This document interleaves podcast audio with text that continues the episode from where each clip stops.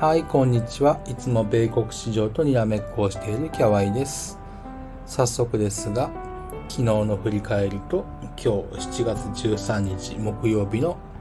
プレビュー展望をしていきましょう。今日もよろしくお願いいたします。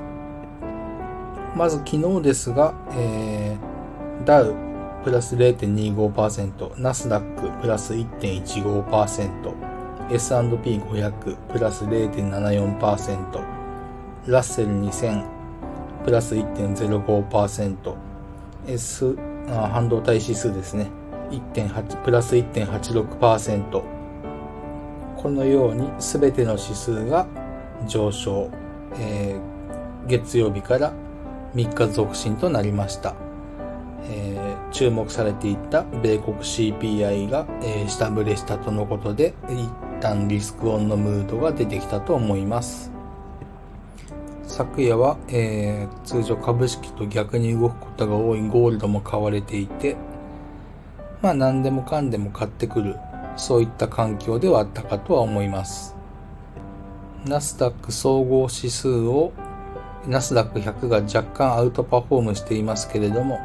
まあその差はわずかであり、えー、物色はあまり見られません。小型株ラッセルも買われています。はい、ここからは、えー、今日の展望ですけれども、一旦リスクオンで、まあ、上昇と見てもいいのではないかなと思います。すいません、忘れてました。経済指標ですね。PPI、えー、卸売物価指数という指標の発表があります。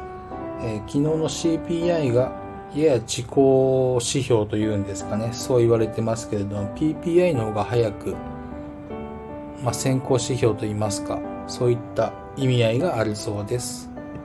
今日大事になってくるものは、えー、炭鉱のカナリアの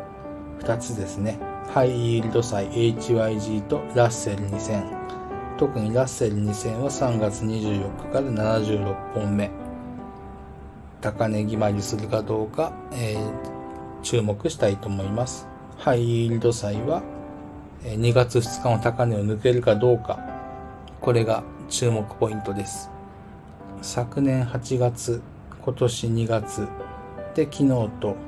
若干三尊気味なのが気になってはいるんですけれども、明確に抜いてくるかどうかに注目をしたいといったところです。あとはビックス、昨日結構下げてましたけれども、下げ軸になりかねないといったところでしょうか。それからですね、ゴールド高くても今日までと見ています。こういった観点からおそらくマーケットは比較的強い、まあ、リスクオンと言いますか、そういった可能性が高いのかなと思って見ています。一つ気がかりなこととして、えドル売りが進んでいること、まあ、ドルインデックスが100.56ですかね、今。そこまで下げてきていて、まあ、仮想通貨も下げてきているというところがちょっと気になるところです。仮想通貨以外のリスクアセットは、えー、比較的買われているのですが、仮想通貨とドルから資金が抜けている。これはちょっと気になるところです。米国10年債利回り金利に目を移しますと、うん、昨日まで3本の陰線ちょっと騰落のリズムが変わってきたかなと今日も下げるようであればまあ下げ軸と考えていいかなと思って眺めておりますはい今回の放送はここまでです今日も最後までお聴きくださってどうもありがとうございました。えこの放送を聞いてくださった皆様の投資活動が少しでもハッピーになることを願っております。お相手はキャワイでした。